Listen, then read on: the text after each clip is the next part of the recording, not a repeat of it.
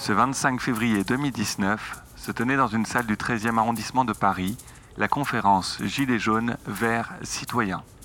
À la tribune, Priscilla Ludowski pour les Gilets jaunes Union Île-de-France et la page La France en colère, mais aussi Maxime Souk de la plateforme Le Vrai Débat et Pauline Boyer, porte-parole Alternativa ANV COP21. Cécilia de ski, euh, donc euh, on appelle avec euh, des groupes de régions et d'Île-de-France à manifester enfin différemment le week-end du 8, 9, 10. Donc on prépare un gros sitting où on invite les gens à rester sur place tout le week-end pour réclamer des fortes mesures et, avoir des réponses vraiment engageantes du gouvernement.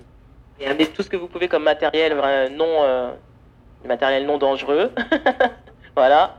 Euh, des matériels de soins si vous avez, euh, du, matériel pour se réchauffer, des denrées, tout ce que vous pouvez pour qu'on tienne tout le week-end, jour et nuit.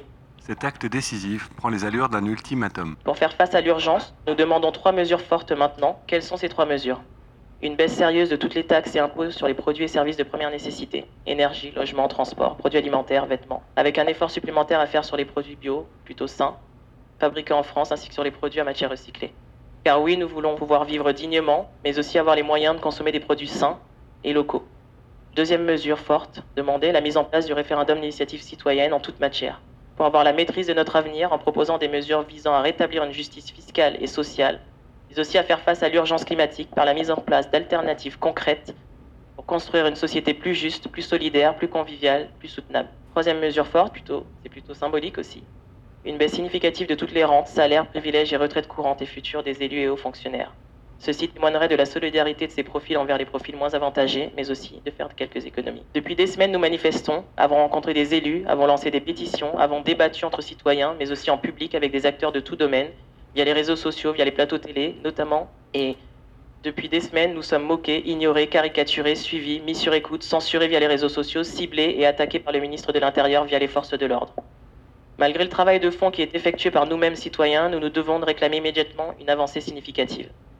Nous invitons donc tous les citoyens qui veulent retrouver du pouvoir d'achat, de la justice fiscale, de la justice sociale, qui veulent de la consommation saine et une vraie transition écologique, qui veulent un mode de représentativité différent, à réclamer ces trois mesures fortes lors du week-end du 8, 9 et 10 mars, par un sitting non violent, au cœur de Paris. Installons nos ronds-points au cœur de la capitale, là où nous serons visibles de tous et entendus. Nous ne bougerons pas tant que ces mesures ne seront pas prononcées ou des engagements forts annoncés. Par ailleurs, nous nous joindrons aux manifestations des 15 et 16 mars en faveur d'une transition écologique socialement juste et soutiendrons aussi évidemment la marche dédiée aux violences policières qui aura lieu le même jour, soit le 16 mars. La convergence entre les mouvements des Gilets jaunes et les mouvements climat semble donc amorcée pour le mois de mars 2019. Mais pourquoi maintenant? Est-ce réellement une première? Pauline Boyer, porte-parole d'Alternativa et ANV COP21. Le 8 décembre, il y a eu des, rapprochements euh, entre organisateurs de la marche climat et les Gilets jaunes dans certaines villes. Euh, donc ça a été traduit en participation à, la même marche ou une convergence, une prise de parole commune et après euh, les gens sont partis dans, leur marche. Ça dépendait vraiment des événements. À Nancy par exemple, euh, il y avait une tentative de justement euh, faire converger les deux, donc la marche pour le climat et le mouvement des Gilets jaunes.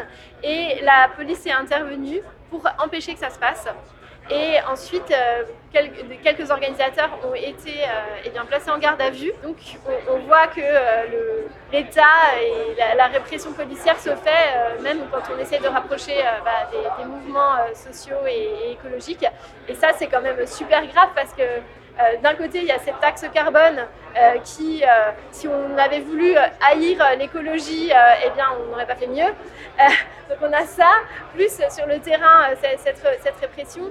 Et, là, aujourd'hui, le fait que, Priscilla Ludowski ait, organisé cette conférence et qu'elle nous ait invités à Alternatiba et à NBCO21 à être ici, et que nous soyons, venus, eh bien, c'est vraiment un signe important parce que face face aux crises actuelles et, euh, euh, et, face à, la menace climatique qui pèse de plus en plus sur nos épaules, eh bien, seul un, mouvement uni euh, citoyen pourra construire un rapport de force assez grand pour, eh bien, pour, faire basculer ce système et, en créer un, nouveau qui sera eh bien, plus solidaire, plus juste et, et soutenable écologiquement. Le gouvernement cédera-t-il face à l'acte décisif des 9 et 10 mars prochains?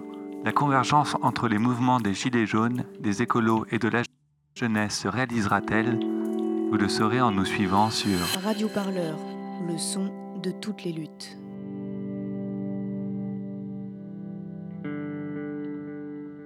Retrouvez-nous sur radioparleur.net.